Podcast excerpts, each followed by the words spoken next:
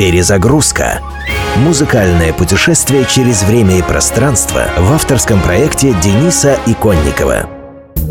Рождество и Новый год – время подарков. И, положа руку на сердце, редко кто-то знает, что угодно нашей душе лучше нас самих. Вот и американец Том Петти однажды не удержался и в конце своей песни «Christmas All Over Again» «Снова Рождество» составил скромный список пожеланий любимому себе. Новую гитару Рикенбекер, два усилителя Fender Bassman, песенник Чака Берри и ксилофон. Песня вышла в 92 году, а доходы от нее были направлены вовсе не на подарки для Тома. С момента выпуска песня собрала более 200 миллионов долларов, и все они были направлены на помощь спортсменам с ограниченными возможностями. Том Петти и группа The Heartbreakers «Christmas All Over Again». Из-за этой песни мальчик Кевин улетел в Нью-Йорк вместо Парижа в продолжение фильма «Один дома». Именно она играла в его плеере, когда по громкой связи объявляли пункт назначения рейса. И под эту же песню Арнольд Шварценеггер охотился за игрушкой для своего сына в семейной комедии «Подарок на Рождество».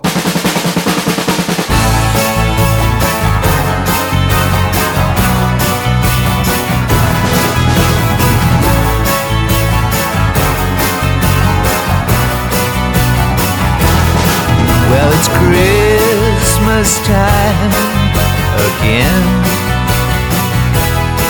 Decorations are hung by the fire.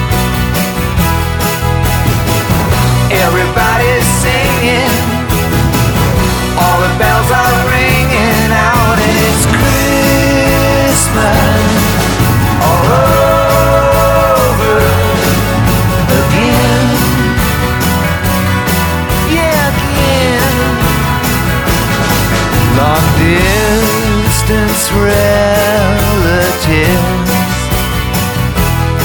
Haven't seen them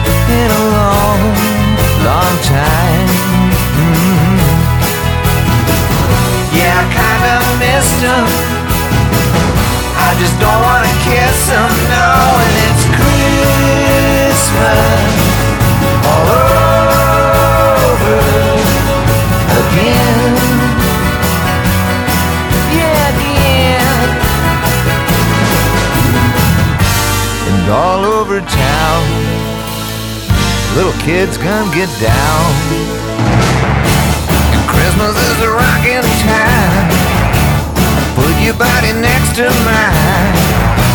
Underneath the mistletoe, we go. We go.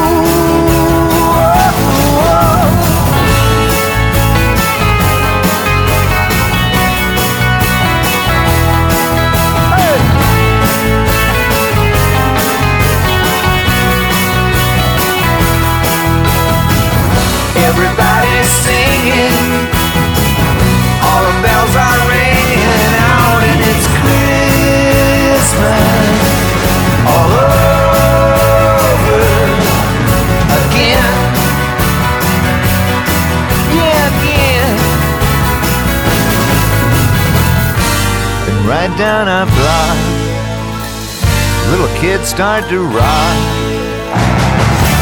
Christmas is a rocking time. Put your body next to mine. Underneath the mistletoe,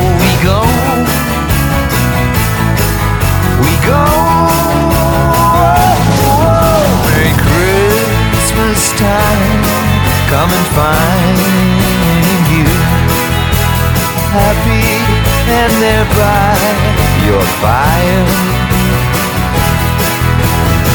I hope you have a good one. I hope mama gets shopping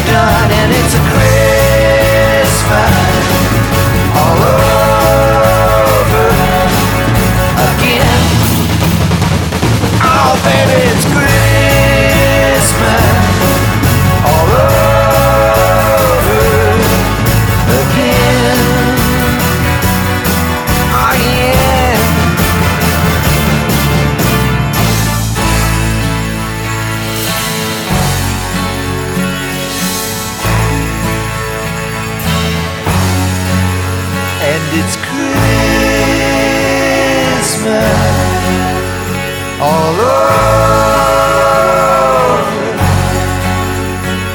again.